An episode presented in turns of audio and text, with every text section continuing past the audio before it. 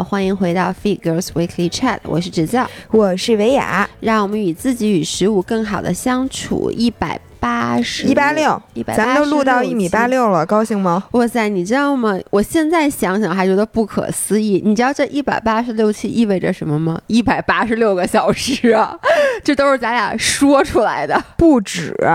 咱们有的时候一个多小时呢。太可怕了，对不起啊，我们俩话太多了。然后今天继续，呃，刚才我和姥姥一直在说，现在这个秋天了，给大家录点什么呢？我本来说给大家录点这个干货减脂的，后来姥姥说，怎么那么不高兴呢？不是，关键是我看到微博的热搜是，呃，北京成为大家中秋节的第一目的地，估计是因为环球影城。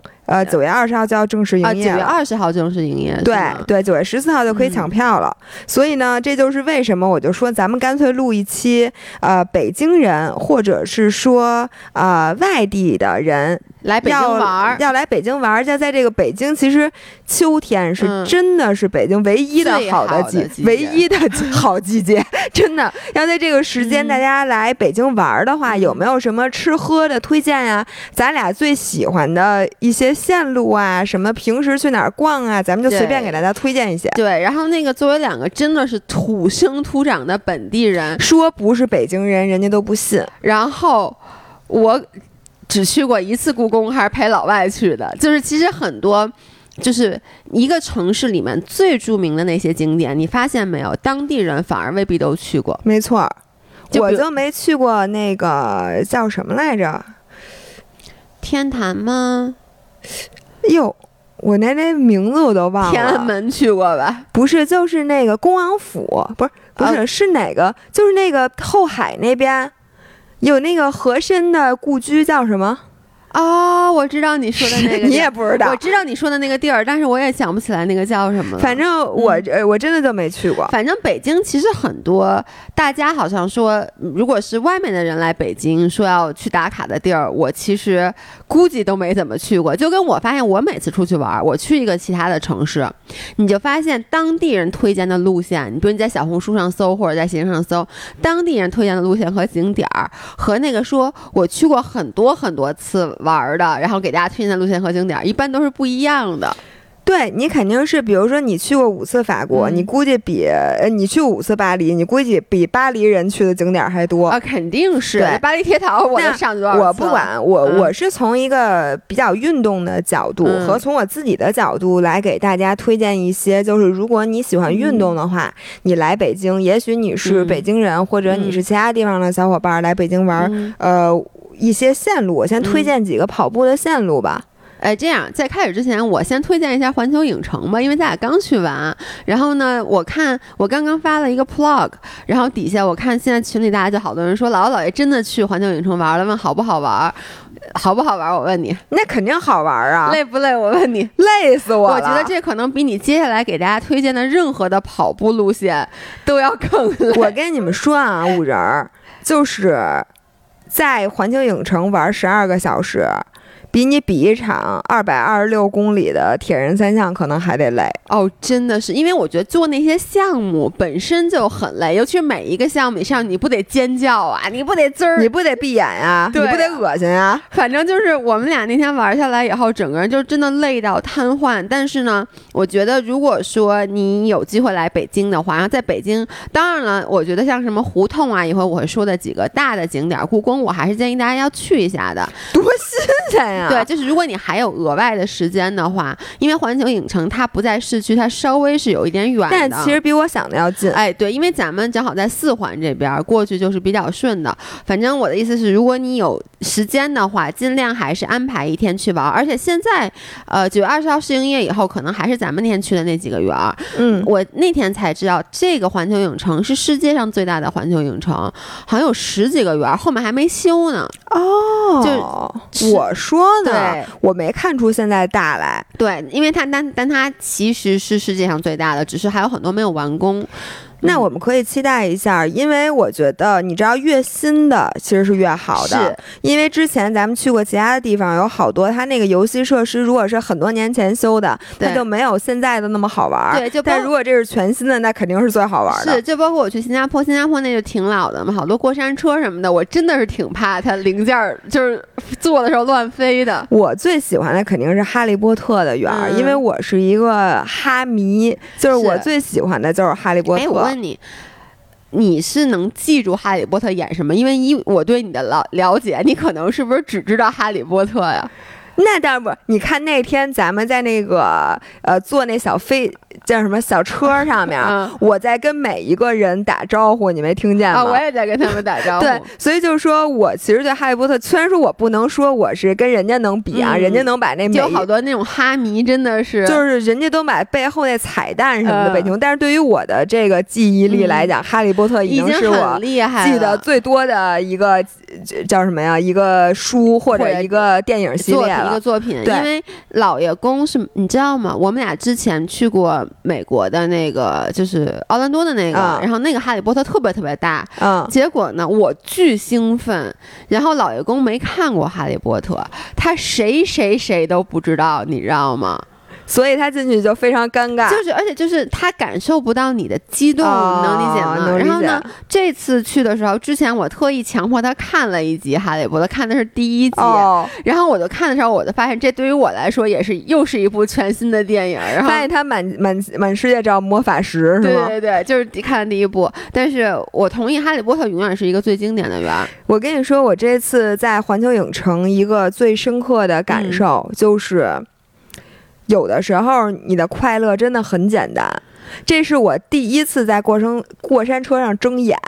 我之前坐过山车，我以为大家都不睁眼呢，结果我就听见各种人跟我说，坐 Vegas 那过山车什么的，你看见什么？一会儿在室内，一会儿在室外，然后看见整个那个 Vegas 那个灯光什么的混在一起，然后在哪哪哪的过山车，就听见各种什么看大海这种描述，我就觉得非常 amazing。我就想，你们难道敢睁眼吗？嗯。然后这次我就因为这个过山车。其实没有那么可怕，哎，真的比我，我觉得是因为去之前咱俩看了太多的攻略，都说什么霸天虎是什么最大的，什么最刺激的，以至于大家都知道，我们俩那天光上不上那过山车，我们俩就犹豫了很久。没犹豫。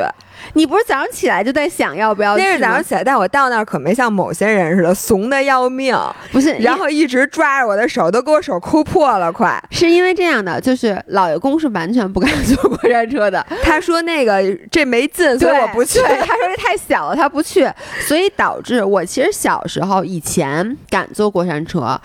就虽然我有恐高症啊，但我跟你啊，我都不睁眼，但我敢坐。但是我们在一起这些年呢，基本上每一次他都以各种借口就不坐那过山车，导致我好久没坐过山车然后就更不敢，就有点不敢了。然后到那我们到那儿以后，那天居然他们第一个项目就要坐过山车，然后因为就门口啊，我说咱要不然先做点别的项目，咱先就是 easy，先做旋转木马适应一下，先让我适应一下这个。在空中的感觉，结果他们不上来就要坐过山车，然后呢，我是全程我最后睁眼了，就是反正照片里你是 你知道吗？就是大家大家知道你坐完过山车下来有一张地儿，你可以选照片，你可以买，然后那个地方那个照片，某些人就是说是谁都行，就是头深埋在自己的膝盖里，就那种弯着腰，因为真的是一开始太紧张，但我不得不说没有我想象中的可怕，对，所以大家如果说不是特。别别害怕高，像你看，像我这种怂人都敢坐。不是，我就想问你们，那门票钱你不坐过山车，他退给你吗？他不退吧？对，那怎么可能不坐两边旋转木马木马呗？那你必须得坐。那我问你，你在看《驯龙高手》睡着了，这门票钱人退给你吗？不是，关键是太累了。我想说，如果我不在《驯龙高手》的时候睡着，我就会在看《花车巡游》的时候睡着，或者在干别的的时候睡着。坐过山车的时候睡着是。那天我们是这样，我们先把所有的刺激的项目都玩了一遍，然后呢，到五点多的时候，我们发现那个就是叫中国剧院，对吧？对，中国剧院有一个那个驯龙高手的表演，因为我最喜欢看的动画片就是驯龙高手，我特别特别喜欢 Toothless 啊 Toothless，然后呢，我就拽着他和老爷公一起去看那个那个那个剧，那个剧其实。真的很好，就做工也很精良，然后排做工是挺精良，然后排的也很好，我觉得非常好看，好看到什么地步？我跟大家说啊，我哭了，就是我热泪盈眶，你知道吗？就是当那个 Hiccup 小格格说说那个啊，我从来没有摸过这么冰冷的鼻子的时候，我真的那个眼泪在眼眶里打转，然后我特别激动，我先去看了一眼老爷公，发现老爷公仰着头张着嘴睡着了，然 后我再回头看姥姥，我就发现姥姥低着头一动不动。我你知道吗？当时我需要的就是一个座位，再加上一些空调，然后再加上比较黑的那么一个屋子。我并不需要钱。那个大家如果下次去环球影城，请家请大家告诉姥姥，就是你觉得那《驯龙高手》有没有哭点，你们就会知道老老爷的点有多么奇怪，真的。但真的没想到那个成为我当天最喜欢的项目，真的是我最喜欢的项目。天哪，嗯，天哪！我就想问，How old are you？你几岁了？三岁嘛？因为我真的觉得那是给三岁小朋友看的。就是后三岁嘛？我觉得三岁小朋友都不一定能哭得出来，真的。所以我觉得环球影城肯定是一个，就如果你肯定，我觉得大多数五人你来北京的话，你也来过很多次北京了，所以呢，环球影城肯定是一个新的一个吸引你再来北京玩的一个一点，而且也是很多北京人一定要去打卡的这个地方，那是个毋庸置疑的。嗯，那咱们再说点别的，就是说。呃，其他的一些地方，那我能说跑步路线了吗？因为我想说啊，北京其实每年只有秋天是适合跑步的，适合人高质量人类跑步的。因为春天基本没有，要不就是刮大风，要不然就柳絮。对，然后呢，夏天就更甭提了，热死你；冬天冻死你。就只有秋天是我觉得，甭管你有没有跑步习惯，你跑步的时候都觉得，哎，哎呦，真好看。对，所以呢，我想先推荐几个，我觉得是以旅游为。为主就不是说让你，呃，跑这个路线是为了训练啊，所以我不会推荐奥森。为什么呢？奥森这公园没特点，对，没有任何北京的元素。它除了是奥林匹克公园以外，我觉得真的不值得。就我觉得是专业的人。就是你如果到哪儿都想找有跑步习惯，那我觉得你应该去奥森打卡。但如果你是以观光为目的，那我觉得有太多别的地方不是人家来玩一趟，你让人去奥森跑步，你怎么想的呀？那我问你去纽约，你是不是想去中央公园跑个步吧？但是我去中央公园，我不是绕着中央公园跑，就是中央公园跟奥森还是有点不一样，因为它确实是在城市的中心，所以其实我跑的目的就像你说的，我是以游玩为主嘛，就我跑过。一个咖啡摊儿，我买一咖啡，然后跑过一个卖那个 pretzel 的摊儿，我再买一 pretzel，然后呢，其实就沿着里面跑一点，然后就跑出去了。我不会沿着那个中央公园在里面跑圈的。啊，我会，你会是吗？反正。Anyways，就是推荐几个这样的路线。我觉得首先最值得跑的就是故宫周围。嗯，就是大家如果有兴趣的话，可以在小红书或者微博，我应该也发过。就是我跑了一个二零二一的那个字样，那条路线就是如果你不追求非得要跑出一个。二零二一，就其他的地儿不能有连着连比的话，就是故宫一周围那是四公里，那一周围首先是非常值得跑的。哎，我不知道那个周围有有跑步的道吗？我没有，就人行道上跑，嗯，不乱不乱。嗯，故宫周围是没有车呀，行人的什么在你后面？谁在故宫送快递啊？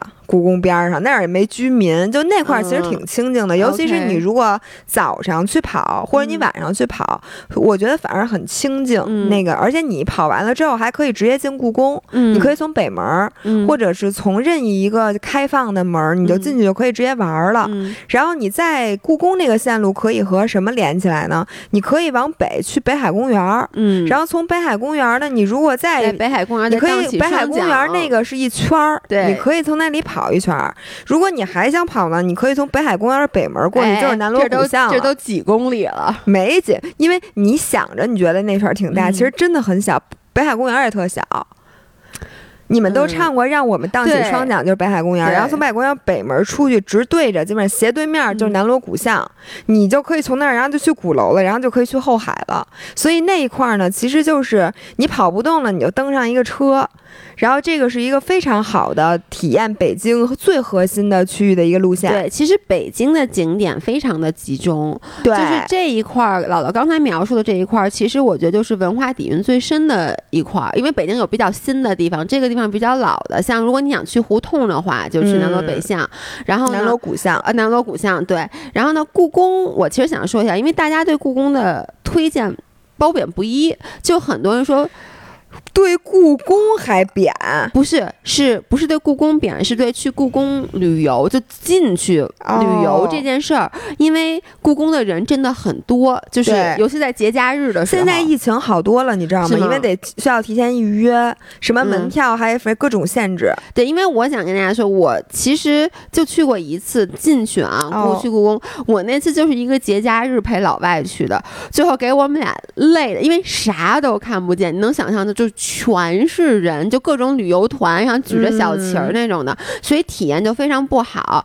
然后呢，当时我就觉得，其实还不如在外面就围着故宫走一圈儿，就感受一下那个气氛就完了。你这个话有多么没文化，你自己知道不是，因为你啥都看不见。我那次去简直了，就是。寸步难行。我记得我那次去好像就是一个十一，然后就全是人，那时候又没有疫情，所以如果大家就是事先还是要做一下功课，得预约。对对，但我觉得故宫里面是非常非常值得去的。是，然后后来我看就是人少了以后，就不是那个节假日，尤其是北京冬天下雪了。我的朋友他们去故宫里面拍那个照片，就非常非常美。而且故宫现在里面有卖那种各种伴手礼，对。然后故宫现在那个。是哪个门儿有一火锅店，然后是你要提前预约的，可以在那儿吃火锅。在故宫，对对对，在故宫里边就特别好。然后我还给大家推荐一个，故宫旁边有一个呃那个那个什么那那那个餐厅 T R B。哦，对对对，Temple，千万别开车去。对，它叫那个 The Temple 北京，嗯，然后那个是一家法餐，然后就在故宫的旁边，所以我觉得那个法餐的餐厅里面，你可以看到故宫的这个景色，但是它不是那种从俯视的景色啊，因为它是很矮的楼，因为故宫旁边不让建高楼，它只能是可以看到故宫的那个城墙，然后在你如果是比如说你下午。去故宫玩，你晚上可以提前把晚餐定在那儿，那有点贵，但是我觉得那个那个法餐做的是非常好的。如果你而且如果你觉得贵的话，他们家下午茶也不错，就便宜很多。没错，可以去喝杯咖啡，喝下午茶。然后同时呢，T R B 其实有两家，一家就在故宫那边，然后另外一家呢是在那个胡同里边。胡同里面的那家特别有意思，所以大家如果去胡同的话，可以搜一下。我不是给 T R B 做广告，但是我真的很喜欢那餐厅。所以呢，大家可以去搜一下 T R B，然后呢，如果你能把把这个和你胡同的玩的连在一起，我觉得也挺好的。然后我接着说，就是一个是故宫周边特别好跑，还有一个是之前大家如果看我们去那个呃后海那边拍过一期视频，那里面我们推荐的更多的是后海那边的。北京小吃，对，然后后海和前海也非常适合跑步，前提是你跑步的目的不是追求配速，你就是想玩儿。但是呢，那块儿其实无论是骑共享单车还是跑步，尤其是我觉得后海那边啊，就是比较人比较多，而且比较旧了，然后好多那种破酒吧是。然后前海那边那个环境在，哎呦，就是特别好，骑车跑步我都特别喜欢那条路线。然后从那个，呃，从后海到前海它是连着的，大家看一下地图就知道。然后前海那边也有非常不错的那个西餐，然后有一家那个是北欧的那个餐厅，叫什么来着？呃，The George 啊，就那边有一家叫 The George 那个餐厅，他们做的那个餐也非常非常的好吃，就是一个 fusion 其实。然后它也是和一个那个水晶的品牌合作，所以如果你想。呃，去吃的一个那种 fine dining 什么的，你们可以在后海、前海跑一圈，或者骑一圈共享单车，然后随便在那附近散散步，然后把晚餐定在那儿。我我想知道，就是如果你跑步，他那有没有那个 dressing code？就是你啊，没有，没有，就是我 literally 有一次就是跑到那门口，然后直接跟我那个跑步的小伙伴就进去吃了，穿着跑鞋短裤，没人管我。他没有这种要求，对吧？没有没有，反正那个餐厅黑咕隆咚的，你进去谁也看不见谁那种。所以可能你对，然后那个附近后海，如果你想订那个吃的的话，其实还有很多选择的，比如说你可以订那个丽家菜。嗯，丽家菜是一个非常有名私房菜，然后齁老贵的，但是我觉得还是很值得一吃的。然后还有一个酒吧，也是一个西餐，叫粉兔，叫 Pink Rabbit 的。对，然后那个酒吧上那个有一个二层有一个露台，你从那儿也可以看到后海什么的，我觉得那块环境挺好的。另外呢，就是一些我们曾经推荐过的一些。小很接地气的那种北京的小吃，你就可以随便葫芦一口，我觉得在那儿就可以玩的。其实我觉得，如果你是第一次来北京的话，你可能都坚持不到吃正餐，就是你吃正餐的时候都吃饱了，因为那附近的这个好吃的东西真的是挺多的。你这块吃一碗爆肚，那块吃一碗什么那个叫什么炒肝，你可能就饱了。但是我个人就是对胡同文化，我特别特别的喜欢。是。然后呢，我觉得不光是那一块儿，然后还可以直接连着就去五道营那边。嗯，其实雍和宫那边，对，雍和宫那边，因为相比于南锣鼓巷，其实我更喜欢五道营。我觉得它，呃，怎么说，less 商业化吧。嗯，现在这些年来也也朝阳公关 less 商业化这句话说的，好好说，它没有那么商业化。然后呢，而且它旁边是挨着雍和宫嘛，我觉得其实雍和宫我还。是挺喜欢逛的。我能说，就是雍和宫再往西边，就马路西南那一片的胡同。我听不懂，就是上北，我我我找不着你说的那方向。对，就是你说的那边，什么那个五道营啊，还有那边你那天吃的那个乌鸦，嗯，不是也在那里头？那在那在那在那在那个北锣鼓巷啊，北锣鼓巷对那一片其实它很近，是。然后那个如果你第一次来北京的话，南锣鼓巷就人永远都特别多，然后两边就比较商业化，有点像所有的古城，就是两边有什么什么没错，轰炸大 鱿鱼啊，轰炸大鱿鱼，什么油炸冰奶油炸冰激凌啊，那个 Cheerios 啊，什么对对对对，什么 cheese 烤红薯啊，就抖音网红美食一条街。对，我觉得那条街，说实话。如果你时间比较紧的话，没有必要逛。但是呢，从那个路口你往北走，像北锣鼓巷，它里面就有很多，像我那次去吃那家乌鸦，还有还有那个酒吧、小的咖啡馆什么的，包括那附近。然后你沿着那条路，哎呦我我。如果你面对北锣鼓巷，脑袋后面是南锣鼓巷，你往左走，那叫西行吗？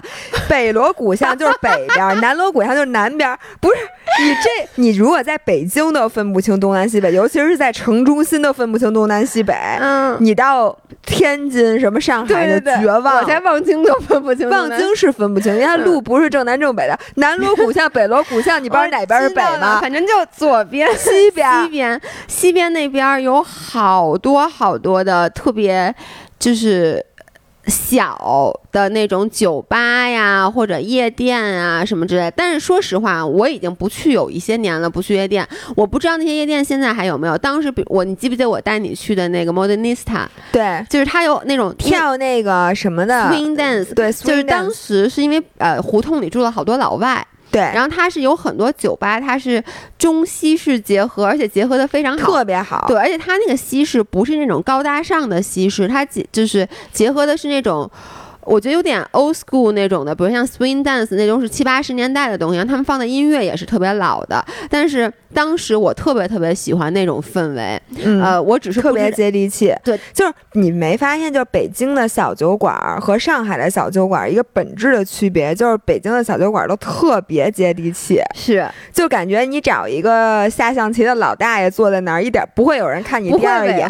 对，但是如果你在上海小酒馆整一北京胡同大爷进去。扇着大蒲扇那种，所有的人都会想请你出去那种感觉。我有一个特别明显的感觉，就是当时我还去夜店的时候，那时候我不就老去那个胡同里的夜店嘛。然后我经常就打完拳，然后我背着那健身包，那拳击手套，拳套，拳套就挂那健身包上，就一身汗，然后也没化妆，然后脸就穿着凉拖，然后就随便找一个那种小酒吧，都是能跳舞的，而且那种 dance floor 不是那种，也没有所谓的 DJ 什么之类的那种的，然后也没有光，就黑的，反正。真的就是。然后你就拿拳套随便打别人。然后呢，也没有存包地儿，你就把那包往地上，往那犄角旮旯塞一塞，然后你就开始玩。然后，但是同样那段时间，我我去上海，然后我也是上了一节人家拳击课。然后呢，我再去那那个我忘了去的是哪个酒吧了，然后人家就不让我不让我进。对，就而且说我穿拖鞋不让我进，说怕踩着我脚。我说我在北京只有可能说你不穿拖鞋不让你进。对，我觉得在北京大家一定要就是叉着腿，搬一板凳，蹲在那个酒吧门口，走路别抬脚，拖着走。对，然后呢，一定要点一个特别接地气的酒，然后。坐在那儿聊一些接地气的话题。当然，现在北京有点气质变了。自从互联网行业蓬勃发展以后，现在北京酒吧里大家开始讨论什么这个带货呀，什么那个粉丝那个流量就没意思了，就不是那种咱们原来讨论桃多少钱一斤，西瓜在哪儿买，卫生纸多少钱一卷的时代了。但是总体来讲，我北京小酒馆的气质是让我非常喜欢的。对，然后反正就是那一片，反正都是胡同嘛。然后有一个，咱们之前说要去探店，哎，这真的，咱们这个系列的视频还是要拍起来的。那个有一个白酒伴儿，我还没去过呢。啊，关了。我跟你说啊，为什么我说不知道那些店还在不在？其实我原来混迹于胡同的时候，胡同还没有整改呢。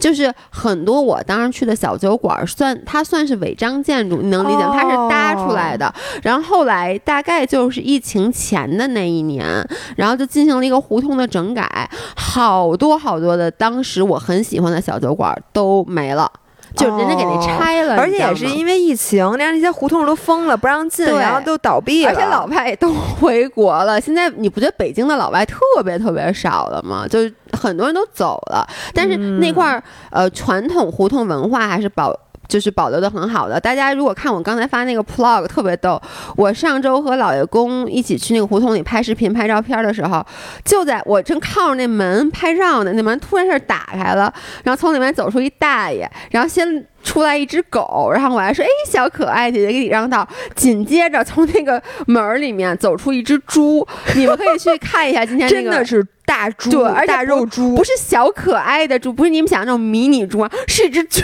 大，我我得好几百斤那猪。然后呢，肥头大耳的，然后那猪身上还穿着一个狗身上那种贝贝家，就那拴绳的那东西。我觉得那猪都不知道怎么拴上的。然后那人也不拴那猪，就带着那猪。那大爷真的拿一蒲扇。然后一手拎一个那个网兜，里面有那个矿泉水，然后拿一蒲扇，然后呢踏拉着鞋就往前走，然后也不拉着那猪，那猪就跟着他吗？这是真正的贵族，北京的胡同贵族。乔治克乔治克鲁尼不就是养猪吗？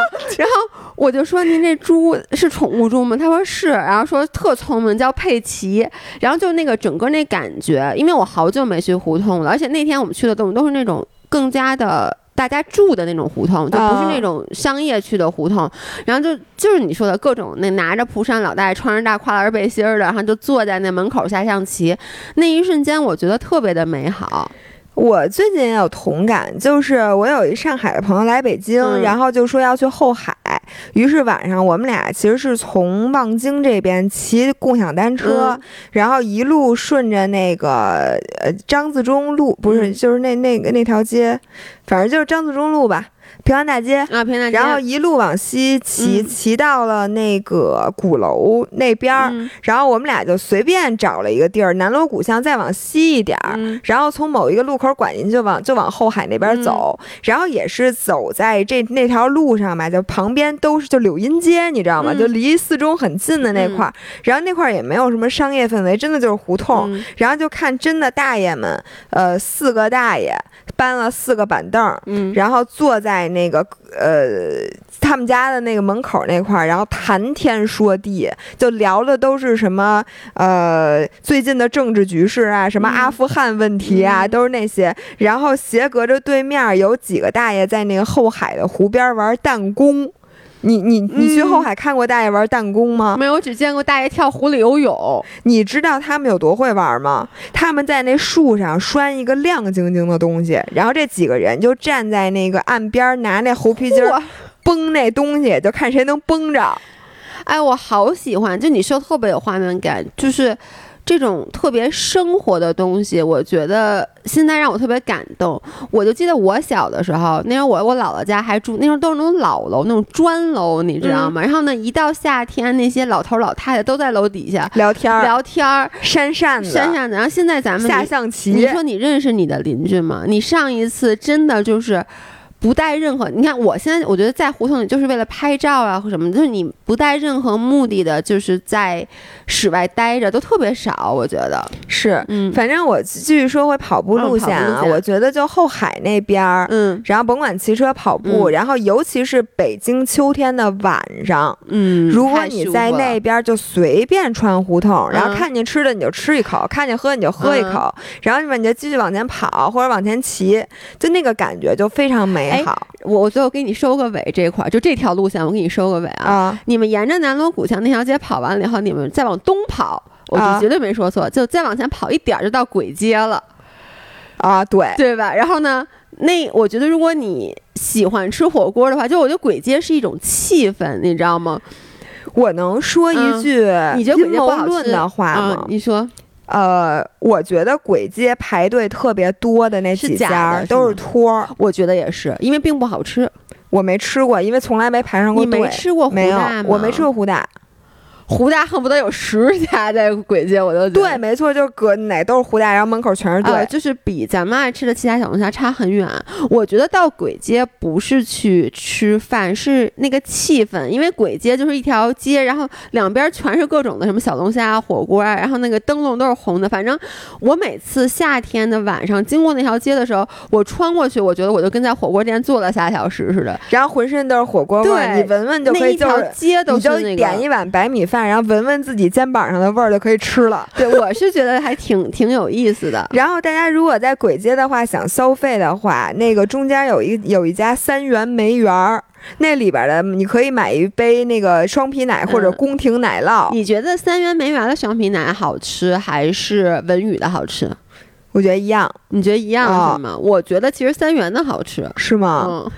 嗯，而且三元文园哪儿都能买到。就是我觉得文宇文宇奶酪其实是姥姥姥爷之前有一次在那个视频里南锣鼓巷南锣鼓巷里面我们拍过，它是一家网红店，对，但是它同时也确实是好吃。那家店在南锣鼓巷一开始有的时候就在那，这么多年它周围的轰炸大鱿鱼换了换成了什么轰炸羊肉串，换了不知道多少家，它一直都在。那家是很好吃的，但是三元梅园就是我觉得它每满大街都有，而且也挺也很好吃。对，我觉得大家在北京的。话有几个牌子你是可以绝对可以吃的，一个三元的所有东西，因为三元是北京的本地的奶乳制品的品牌，然后三元牛奶啊、酸奶啊，他做的冰激凌，然后还有它的那些就是我说的这个奶宫廷奶酪，呃，就是北京的宫廷奶酪，它为什么它不是跟双皮奶的区别，在它里面加了酒酿。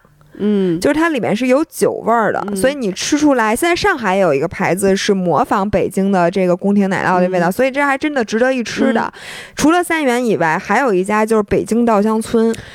然后我再再来，因为之前稻香村。对北京稻香村就是三河稻香村，标志是三个这个红黄绿。锄禾日当午的禾字。对，然后稻香村有两个，这个咱们在之前北京小吃那期，哎，我强烈建议，如果大家没有看过之前姥姥姥爷拍过有两期关于北京小吃的系列，第一弹是在那个后海南锣鼓巷，第二弹是在牛街，就这两个地儿基本上是北京小吃的天花板。版了，就精华全在那里。然后那里面，就大家如果有时间的话，来北京之前一定要看看那两个攻略。北京人也可以重温一下。呃，你接着说，我都稻香村对。然后稻香村有两个，一个是苏州稻香村，人家其实是。最开始正宗的稻香村，后来这个稻香村到了这个北京以后，北京就发展出自己的独立稻香村品牌，叫北京三河稻香村。它的标志和稻香村是不一样的。嗯，人家苏州稻香村的标志就是稻香村三个字，北京稻香村的标志是三个盒子旁边加稻香村三个字。现在又把北京两个字加上了，就生怕大家认错。因为稻香村在北京发扬光大，并且和以前的稻香村有着本质的区别。而且真的，北京三河稻香村会比那个。就是那个那稻香村好吃太多，那稻香村我觉得那变变成了一个那种不好吃的百年老店，嗯，就是有点那种就是徒有其名。但是北京稻香村真的是蓬勃发展。然后现在除了稻香村那几样点心啊，姥姥姥爷最爱吃的牛舌饼、山楂锅盔啊，什么豆沙酥，嗯呃，然后我啊我还爱吃什么虎皮蛋糕、什么袈裟蛋糕、什么那个反正各种。我觉得。我一句话说，我对稻香村所有的不带奶油的我都爱。因为稻香村的奶油是不好的奶油，它它真的不是动新鲜的动物奶油，那奶油就吃完后就嗯嘴里面老。我觉得如果只推荐一样，推荐牛舌饼吧，因为牛舌饼对吧？它那个味道和它整个这 combination 不是你在其他的糕点店能吃到的味道。然后现在北京稻香村有一家新的店叫北京稻香村零号店，好像是一家老店，后来重新装修了，对吧？它现在变成了一个它的网红店，在哪儿啊？在东四那边，OK，所以也是一个本来大家来北京也会去的地方。然后那块儿它不仅有就是，呃，原来没有的那个饮奶茶，它有牛舌饼味儿的奶茶，并且呢，它所有的糕点都是新鲜烘焙的。嗯，等于它有点像那种高级版的稻香村，它是热的。OK，那太所以我特别想吃它那个叫迷你牛舌饼，还是叫什么什么小牛舌饼？它是比你买的那个大牛舌饼是它的一半长，然后它是现烤的，然后还有枣花酥的抱枕，我特别想拥有。我跟你们说，你们如果这辈子没吃过牛舌饼，它就是甜咸椒盐味儿的，就是甜咸口味。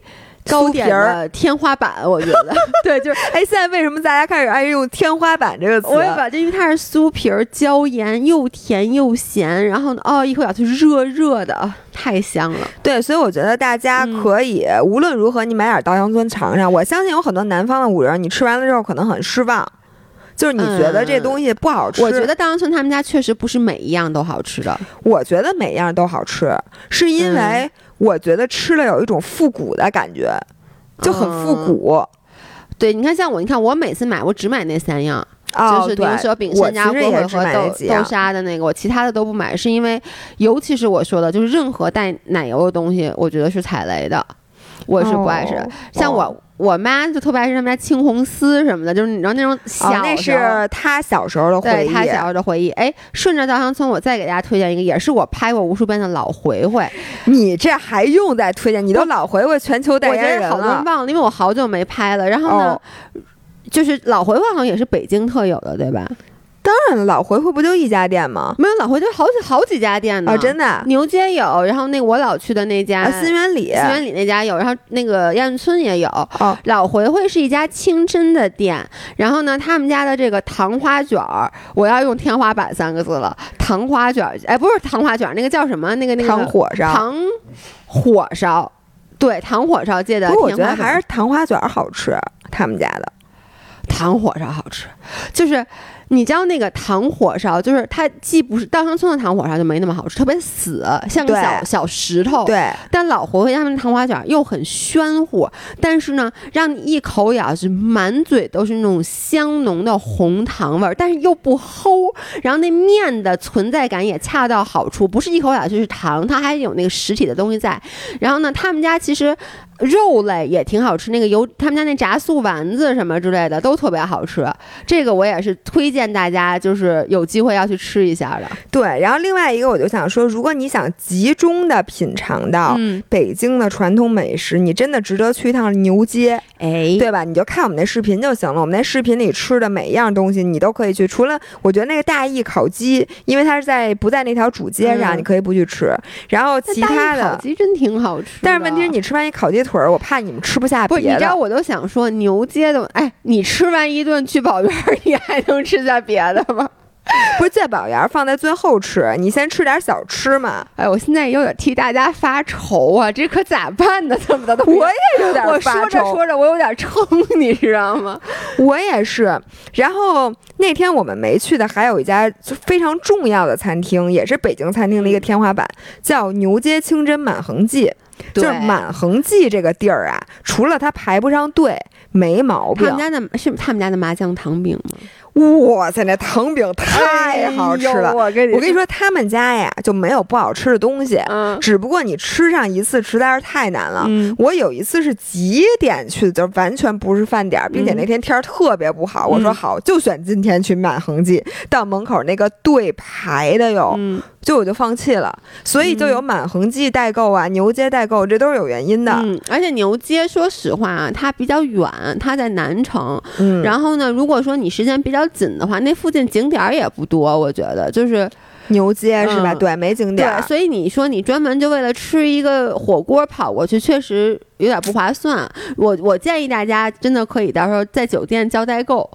买点什么增高啊，买点这个。嗨，你就在你就别来北京叫代购了，我觉得，我觉得现在你就点了算了，真的不是一样吗？然后我推荐一下，就还有一条街，其实是像你说的，因为牛街那边只有吃的，它没什么好玩的，大家可以去前门的鲜鱼口。对，因为前门那边现在是修的，结合了这个传统与现代。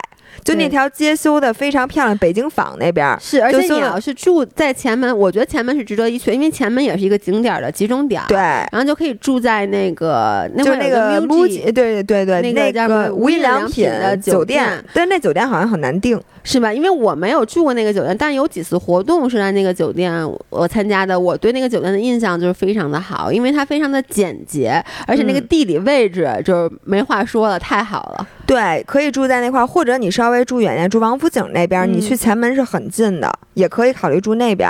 然后，呃，鲜鱼口这条街上它是后修的，但是它是翻新了以前的鲜鱼口。本来北京就有鲜鱼口，然后那里面那些吃的就是。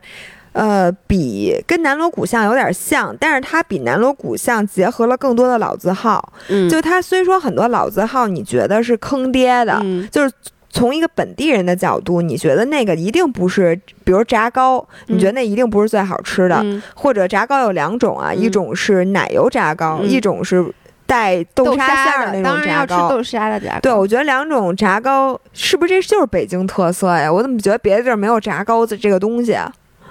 不知道哎，我反正但是我觉得你要想一次性把这些小吃一个都尝一口的话，我觉得鲜鱼口是一个好选择。是。什么卤煮啊、灌肠啊、炒肝啊、炸糕啊、豆汁儿、焦圈儿，什么乱七八糟的，你就是想吃一口，但并不是说我每一样都要吃那最好吃的。我觉得鲜鱼口好，而且你从鲜鱼口可以一直往西走，走到北京坊那边就是妥妥的现代文明，然后还可以到前门大街上坐一下当当车，然后那个呃那个北京。京坊它其实有点是那种艺术，就有点弄成那种现代艺术的那种街区。如果你比较喜欢现代艺术的话，那里面特别适合拍照，就是网红打卡地，它有很多。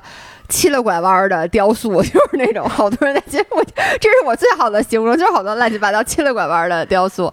还有什么？我记得有铁轨，有那个轨道啊什么的，不就是当当车嘛？嗯，对，然后宿舍拍照。然后再往那边走，就到了杨梅竹斜街。对，我特别喜欢杨梅竹斜街，是因为那条街施工呢。哦，施工呢是吗？现在我不知道现在做没做好，反正我上回去施工了，有点乱。那条街上有几个这个。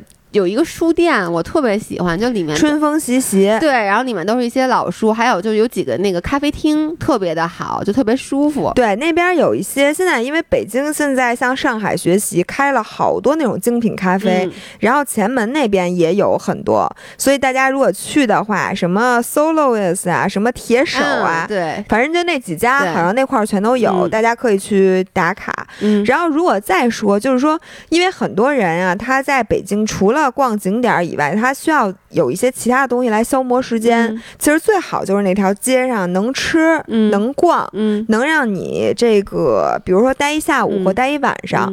我来给大家推荐一个新进北京很火的一条街，它是叫北京的塞纳河，就是北京的亮马河地区。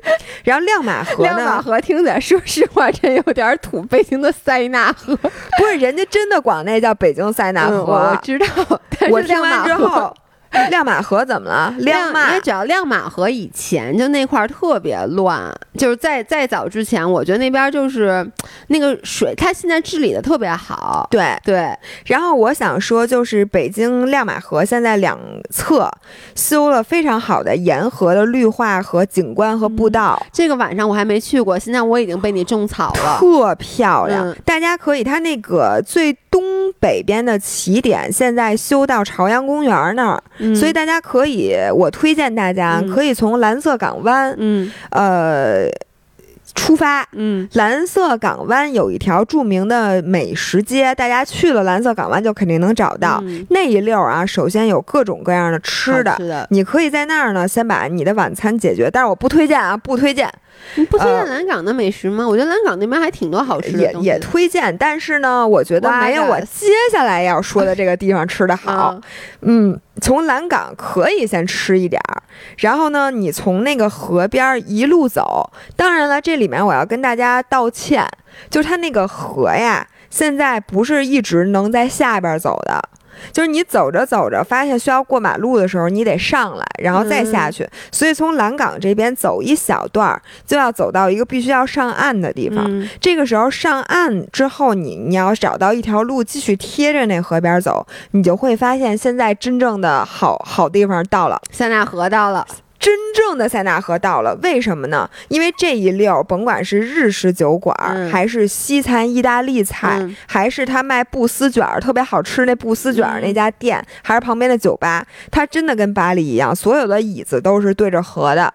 就是就两个小椅子，一个小桌子，就不能弄大点桌子吗？不能，就是就是那种非常法式的，所有的就大家都朝一个方向坐，就是朝着那河边坐。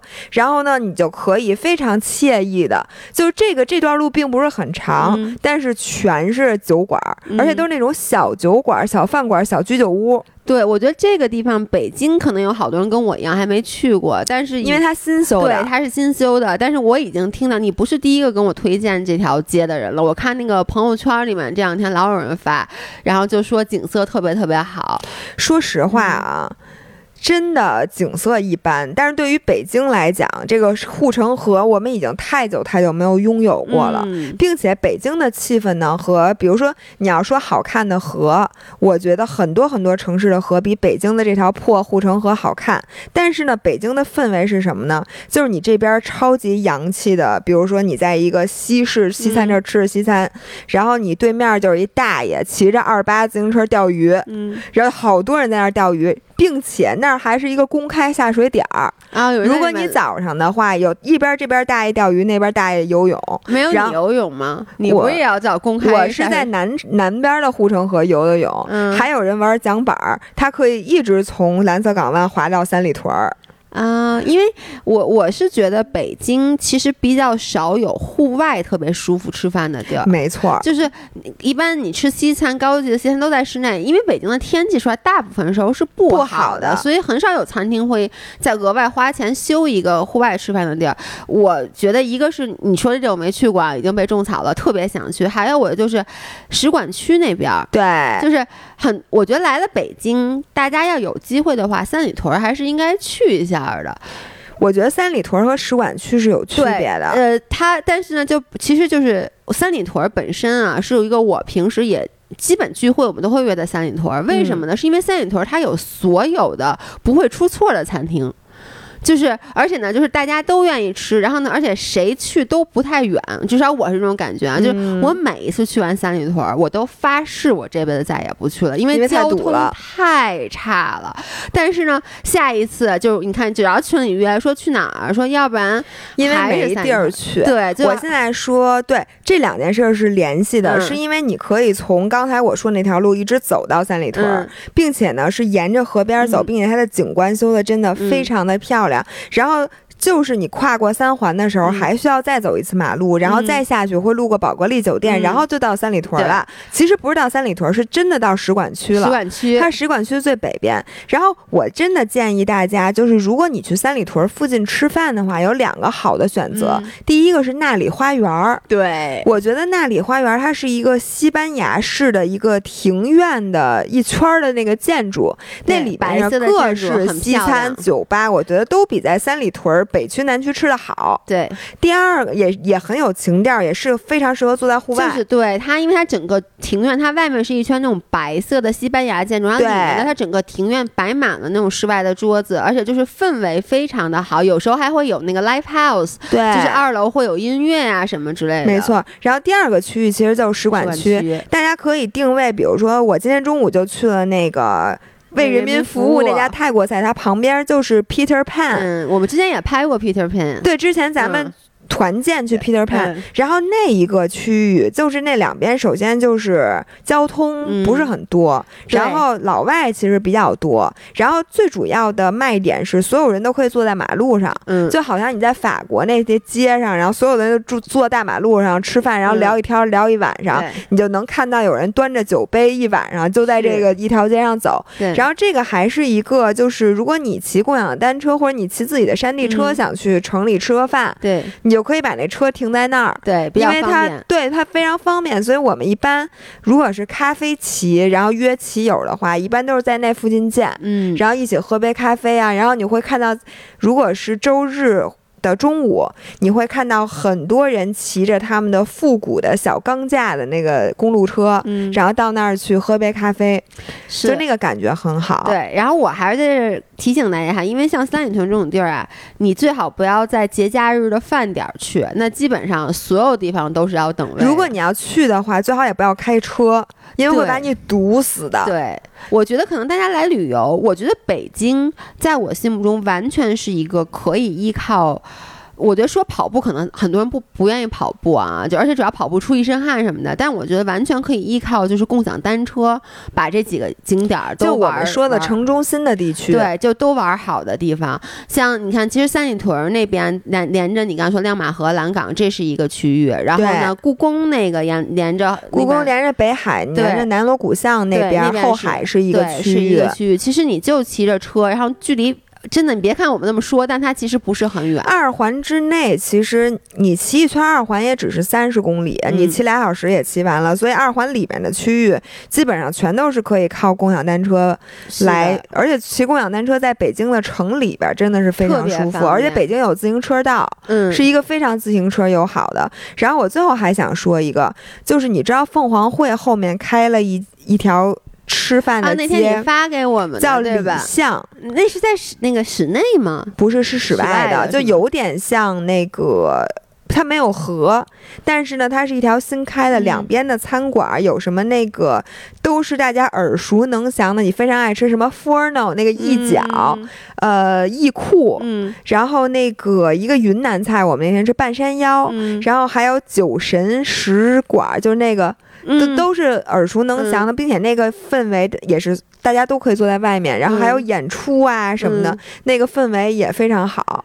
所以我觉得最近北京现在这种能逛，而且它旁边有一些可以逛的那种小店，所以就是想找一个比较叫什么呀，能坐在室外，然后和朋友一起 relax，然后晚上随便逛逛那地儿，现在越来越多了。嗯，所以凤凰汇那边那个李巷，我真的挺推荐的，就挺好的那边。我老想去。那个是在三环上，就是它可能离其他的景点稍微远一点，但是呢，就如果你来北京住酒店的话，其实我觉得那边是一个不错的选择，因为那边三元桥，三元桥，因为三元桥其实离哪儿都不远，但它又不是在，因为你要真的住在市中心，就肯定很贵。就是酒店也不好订，而三元桥它属于一个那边酒店也挺多的，其实，然后就是出行也方便，然后也不会被困在市中心的一个地方。对，然后最后我想说，如果你喜欢跑步的话，还有一个线路，我觉得你不能错过，就是颐和园。我以为你要让大家跑二环呢，沿着二环跑。哎，二环也是我我想推荐给硬核跑者的。我就想说，为什么跑颐和园呢？是因为其实如果你真的和大多数游客一样，就去颐和园里转一圈，其实真挺累的。就因因为颐和园里面说你说小真的不小，嗯，你说大呢？我觉得跑一圈的那个体验是非常非常好的，但是前提是你要跑颐和园的里头，颐和园的外圈现在是通不过去的。OK，对，所以我觉得大家如果喜欢跑步的话，你可以，比如你一定要去颐和园，你可以选择穿着跑鞋直接进去跑一圈。对，然后颐和园，我跟大家说，如果大家进颐和园的话，不要从那个正门走，那个每次进去我就乌拥乌拥全是人。它有那个后门，我忘那上北山的左西西边，西边门。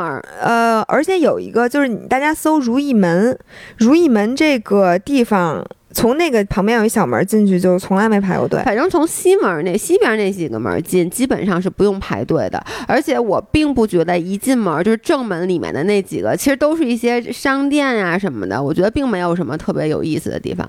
而且我个人觉得，如果你时间比较紧的话，其实颐和园不是一个。非去不可的地方，可能是因为我从小就是老去。我觉得你可能没有资格说，是因为咱小时候对颐和园呀、什么故宫这些太熟悉了。但是我觉得，如果我是一个。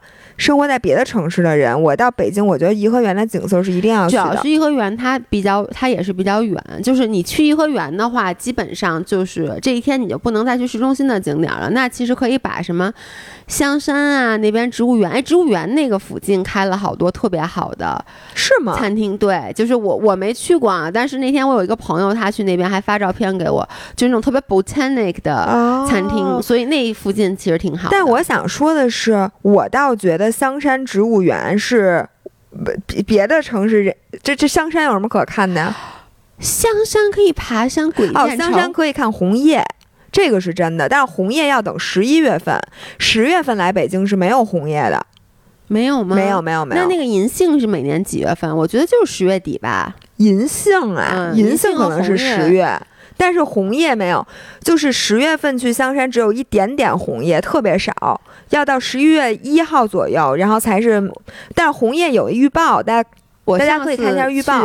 香山看红叶，可能还是跟你小学，咱俩高中，咱俩一起去爬香山。因为同学们，我为什么也是这么多年没看过香山的红叶呢？因为那段时间，你别说香山了，就那个地区都进不去，就堵得水泄不通。对。是是吧？很堵那个那个那个时候，所以你要想去的话，只能坐他新修的那个轻轨，有一个小火车，对，但是那个轻轨从哪儿坐，我们没搞明白。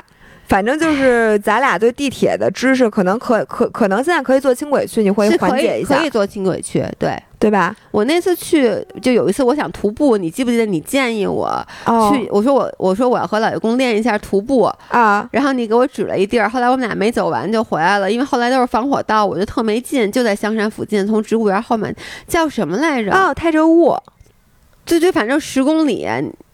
OK，那个防火道那块儿，对对，那块儿就要然后望呃望京塔那块儿要经过香山，哎呦堵的呀，天哪！没错，只是经过那边根本过不去。对，然后咱们还有时间吗？你想最后，我想最后补充几句，就是，呃，如果我刚才说的，如果你是跑步的爱好者，你来北京打卡的话，我觉得必打卡的是故宫这一圈儿。然后，如果你是硬核的跑者的话，你可以打卡一下二环，就是绕着二环跑一圈是三十二或者三十三公里。然后这一圈呢，你会路过雍和宫，会路过东二环的很多，比如说银河 SOHO 这种，呃，有意思的建筑，建筑对。然后呢，你会穿过长安街，然后再往南，你会路过就是南二环那边。其实你会什么龙潭湖公园，但是我觉得那天坛那边天坛对。然后呢，再往再往西西二环，你会路过什么金融街。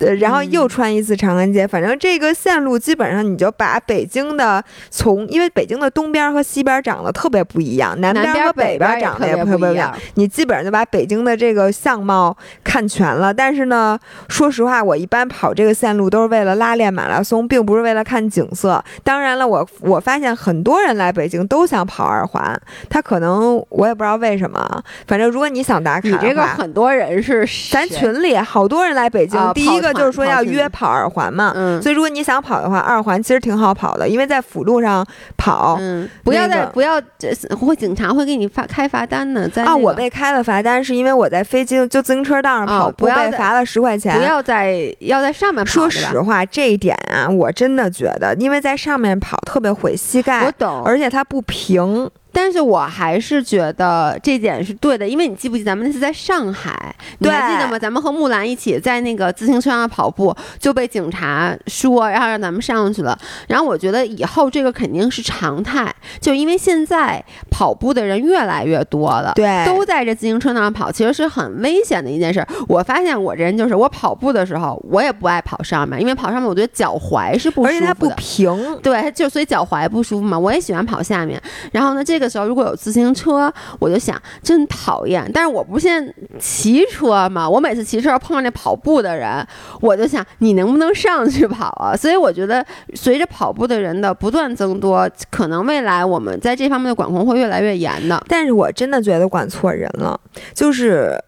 我就觉得文化的问题。他当然这么管我，他这么要求我，我也没话说。但是你看看人家欧洲，你无论跑步和骑车，就是。你你肯定不能在机动车道上跑步，这是大家都知道。但如果你在非机动车上，就跑步和骑车的人都在那儿，骑车的肯定会让跑步的，开车的肯定会让骑车的，因为大家会尊重所有正在运动的人。因为如果你不让这个人在。呃，非机动车在自行车道上跑步，他可能就放弃了在这个地区跑步，因为真的北京能跑步的地方太少了，尤其是跑长距离，你不能让所有全城的人全都去奥森跑吧？你北京，你哪怕你多给大家修一点这种能跑步的公园和步道也行，而且满街的那些电动车，嗯，逆行的、闯红灯的、胡横冲直撞，那么多块，肯定超过限速的，闸不好使的，我觉得真。真的，这比跑步为什么跑步人那么危险？不就是因为那么多逆行的、随便走的机动车吗？但是我估计，你想啊。你管快递车多难管，那是根本管不过来。然后就好不容易有这么几个坚持跑步的人，你还非得要让我们上去跑，上去跑还得过地下通道，要不一会儿又走天桥，然后那路都不平，全是行人，还是全是旅游团。我觉得大家只好换地儿跑。嗯，所以呢，我现在我对这个事情我不发表意见，但是我挺生气的，反正。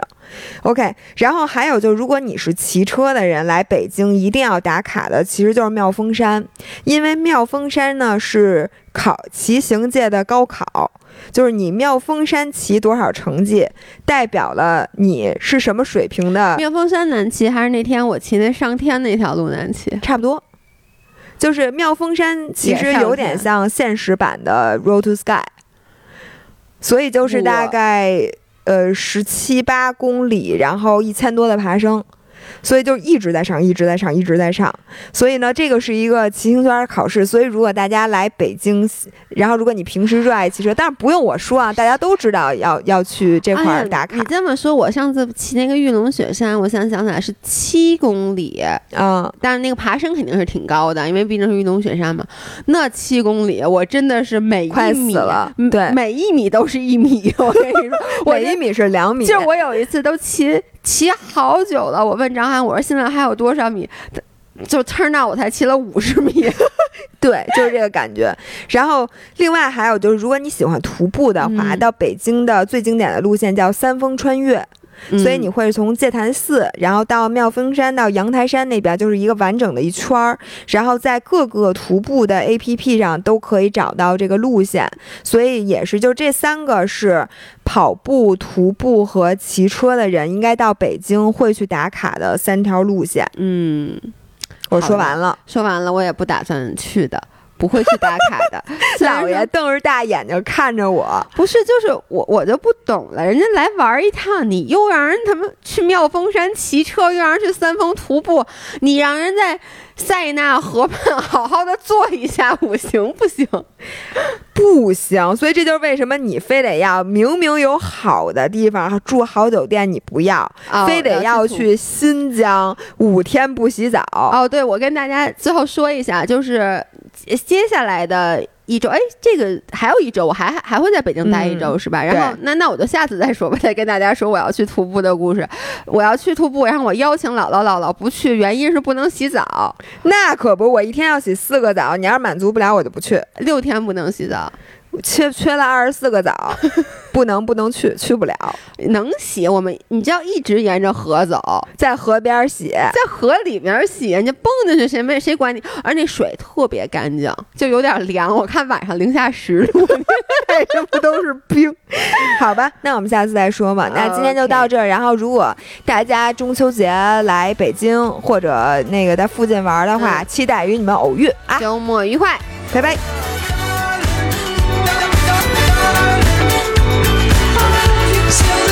Stops, the record stops